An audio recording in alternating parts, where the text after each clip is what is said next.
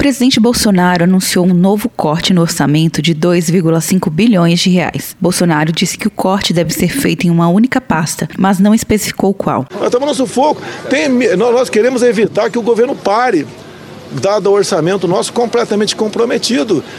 Deve ter um novo corte agora, precisa adiantar para você. O que, que deve acontecer? Não fala que vai acontecer. Tá certo? É um novo corte agora, 2 bilhões e meio. No, no...